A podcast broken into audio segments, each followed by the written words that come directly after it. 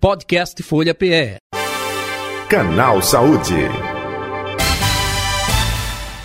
Canal Saúde de hoje, vamos falar de câncer de boca, manchas brancas, feridas que não cicatrizam, sangramento, dificuldade até de mastigar ou de engolir, são alguns dos sinais que podem indicar sim o câncer de boca.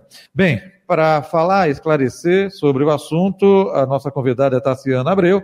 Ela é cirurgiã dentista, implantodontista e doutora em cirurgia e traumatologia bucomacilofacial pela Universidade Federal de Pernambuco, FPE.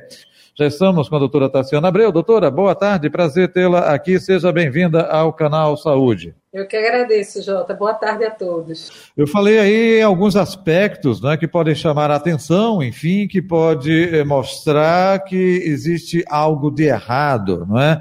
Algo eh, que requer uma atenção. O que a gente pode eh, passar com relação a prováveis sintomas que, se investigado, pode ou não é, se chegar a uma constatação de câncer de boca? Jota, existe uma infinidade de lesões na cavidade oral que podem ser malignas e uma outra grande quantidade que são lesões, apesar de benignas, com aspecto extremamente agressivo.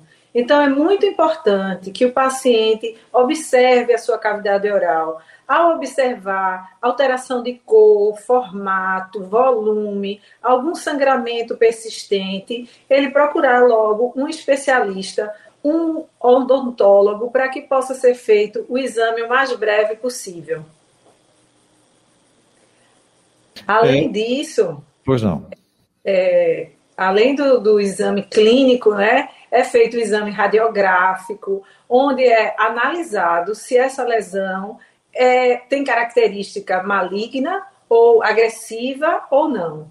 Né? Muitas vezes a gente realiza uma biópsia com anestesia local, um procedimento simples e que vai ser capaz de determinar se aquela lesão é uma lesão benigna ou maligna. Ô doutor, até aproveitando, é, existe a questão de é, um acidente, né? é, uma situação como muito tempo usando a prótese é, dentária, é, mas existe fator genético também que corrobora é, com esse aparecimento e se corrobora é, o percentual. Opa, alguém na família teve. É, esse descendente pode ter também. O que a gente pode passar nesse aspecto, hein? Certamente, Jota. A gente sabe que alguns fatores são predisponentes, né? como a exposição excessiva ao sol, o uso constante do cigarro, né, o, o álcool, são fatores que predispõem a lesões na cavidade oral, como o HPV também, que é o papilomavírus, mas associado a isso, algum uso de próteses mal adaptadas que provocam lesões na cavidade oral crônicas, na língua, no rebordo alveolar, também podem a ativar aquelas células a se desenvolverem em lesões malignas, né? Então, é muito importante que o paciente faça o autoexame, que ele se autoavalie e ao menor sinal de aumento de volume na região submandibular, na cavidade oral, abaixo da língua, então que ele se faça o autoexame e assim que observar qualquer alteração, ele procure de imediato o dentista porque quanto mais cedo nós sabemos, é feito o diagnóstico, melhor é o plano de tratamento. O, doutora, é, eu gostaria que a senhora falasse também é, nesse aspecto. É, tem uma faixa etária que a pessoa predispõe mais o aparecimento disso tudo que a senhora falou? Não necessariamente. Por exemplo, existe é, na adolescência, jovens com sintomas parecidos que pode é, detectar um câncer de boca ou não só a partir de determinada idade. Eu gostaria que a senhora falasse um pouco sobre isso também. Olha, Jota, nós sabemos que a maior prevalência de câncer é realmente em pessoas com a idade mais avançada.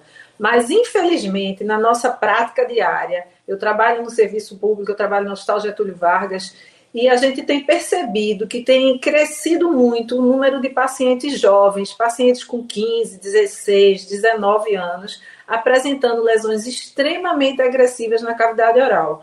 Então, é um quadro que vem se mudando, é uma coisa que não é característica, mas que tem crescido muito e que tem chamado nossa atenção no período pós-pandemia. Tassiana, talvez porque ah. Esses pacientes passaram muito tempo sem assistência. Essa é uma é uma observação particular, Jota, que Entendi. talvez muitas pessoas ficaram sem atendimento durante o período da pandemia e as lesões se avançaram. Então, uhum. a gente tem observado, infelizmente, pacientes muito jovens com lesões extremamente agressivas na cavidade oral. Entendi. É um público é, de poder aquisitivo menor, pobre, é, esse fator também de higienização corrobora, influencia nesse aspecto, doutora?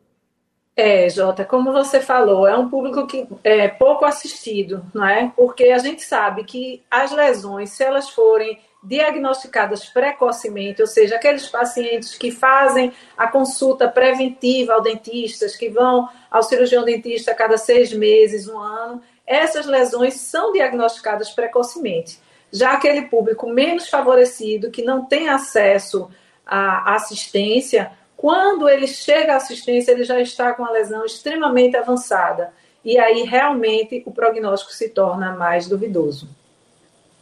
Entendi. Outro detalhe, é, em alguns casos, é, é, não necessariamente o câncer de boca, o câncer é uma doença silenciosa. Em outros casos, não, já apresenta já alteração que chama a atenção. No caso do câncer de boca, é um câncer silencioso, doutora? Também, Jota, também. É um câncer silencioso, indolor. Quando o paciente vem sentir o desconforto, a dor, o sangramento, ele já está no estágio bem avançado. Por isso que nós indicamos que o próprio paciente ele se faça o autoexame. Não é? é muito importante diariamente a higienização da cavidade oral, pelo menos três vezes ao dia, e se observar na frente do espelho. E ao menor alteração de cor, de formato, de volume, procurar imediatamente o cirurgião dentista, porque ele vai ser capaz de dar o diagnóstico e o tratamento mais indicado, ou indicar para um especialista que seja capaz de fazer o tratamento indicado. Uhum. Outro detalhe, doutora, é, a senhora falou aí da questão do autoexame, de estar atento, não é? com relação a alterações, mas vamos trabalhar é, com a possibilidade.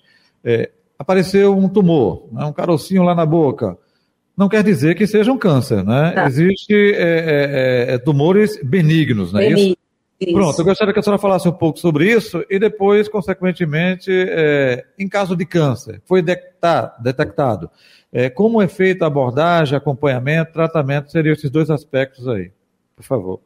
Jota, quando as lesões são incipientes, a gente faz já a biópsia que a gente chama de biópsia excisional. A gente já retira toda a lesão e encaminha para o exame histopatológico.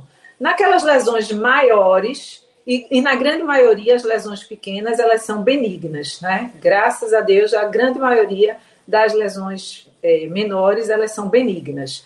Mas, quando são lesões maiores, nós fazemos a biópsia de apenas parte daquela lesão, encaminhamos para o histopatológico. E se for diagnosticada uma lesão maligna, é feito um rastreamento do paciente para ver se aquela lesão é uma metástase de outra região, se apresenta tumores em outro órgão do corpo. Caso não haja lesão em outro órgão, esse paciente é encaminhado para um cirurgião cabeça e pescoço, já sai da área de atuação do cirurgião bucomaxilofacial, que é a nossa área de atuação. A gente encaminha para o cirurgião de cabeça e pescoço, onde é feita a remoção da, da área afetada, toda a remoção com margens de segurança, ou seja, há uma mutilação. Por isso que é tão importante que o paciente procure um especialista precocemente, para que a área a ser removida seja a menor possível. Entendi. É, doutora Tassiana Abreu, outro detalhe também, a senhora falou aí é, de uma equipe multidisciplinar, não é? Que aí é o especialista de é, cabeça e pescoço.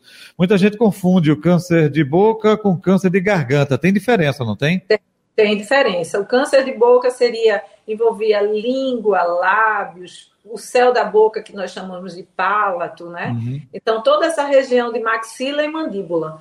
Que também é uma área em comum com o cirurgião de cabeça e pescoço. O cirurgião de cabeça e pescoço ele também trabalha na cavidade oral, mas aí já envolve a região de orofaringe e pescoço propriamente dito. Então é uma área em que é muito próxima os dois profissionais, tanto o cirurgião buco-maxilofacial quanto o cirurgião de cabeça e pescoço.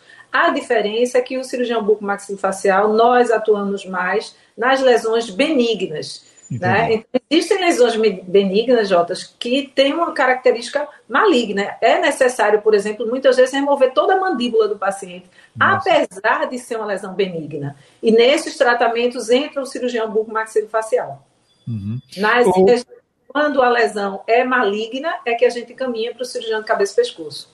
A senhora também é especialista em plantodontia, é, em plantodontia, né? É, é, hoje é, é muito frequente é, o descarte de prótese é, é, justamente para a, o implante dentário. Isso cresceu, existe uma procura nesse aspecto, isso também corrobora para não se ter doenças bucais. Eu gostaria que a senhora falasse um pouco sobre isso, doutora.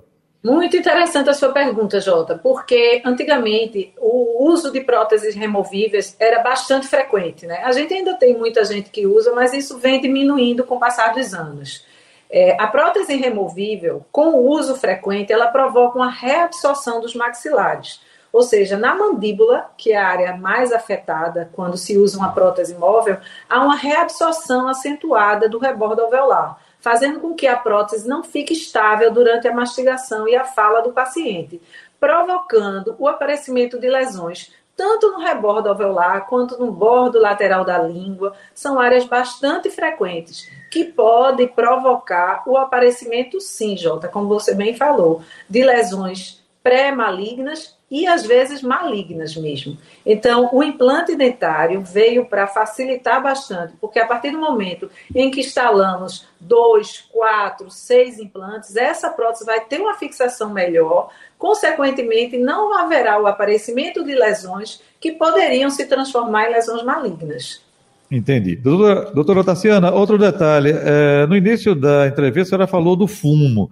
Isso. É, fumo, o, a bebida alcoólica também pode provocar ou agravar? Isso, isso. A gente sabe que o câncer na cavidade bucal, a maior incidência são em pacientes fumantes e pacientes que fazem uso do álcool, pacientes com etilismo. É a maior incidência realmente de lesões cancerígenas na cavidade oral.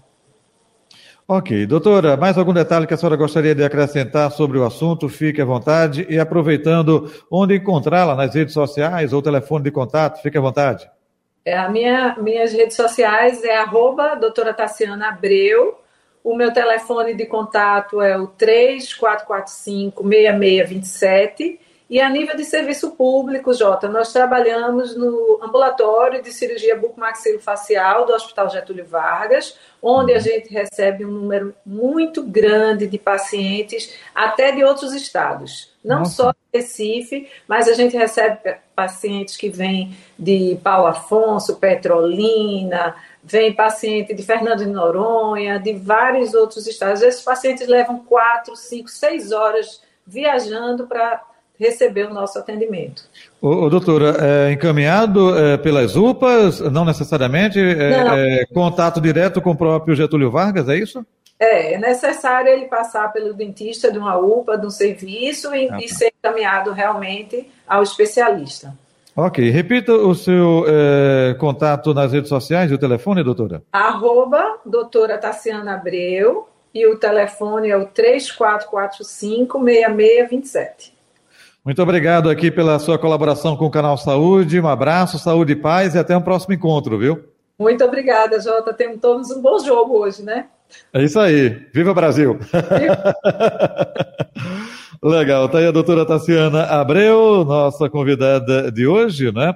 Cirurgiã dentista, ela também plantodontista e doutora em cirurgia e traumatologia bucomacilofacial pela Universidade Federal de Pernambuco, UFPE, e como ela falou agora há pouco, também coordena a residência de cirurgia bucomacilofacial do Hospital Getúlio Vargas, aqui na capital pernambucana. Podcast Folha PE.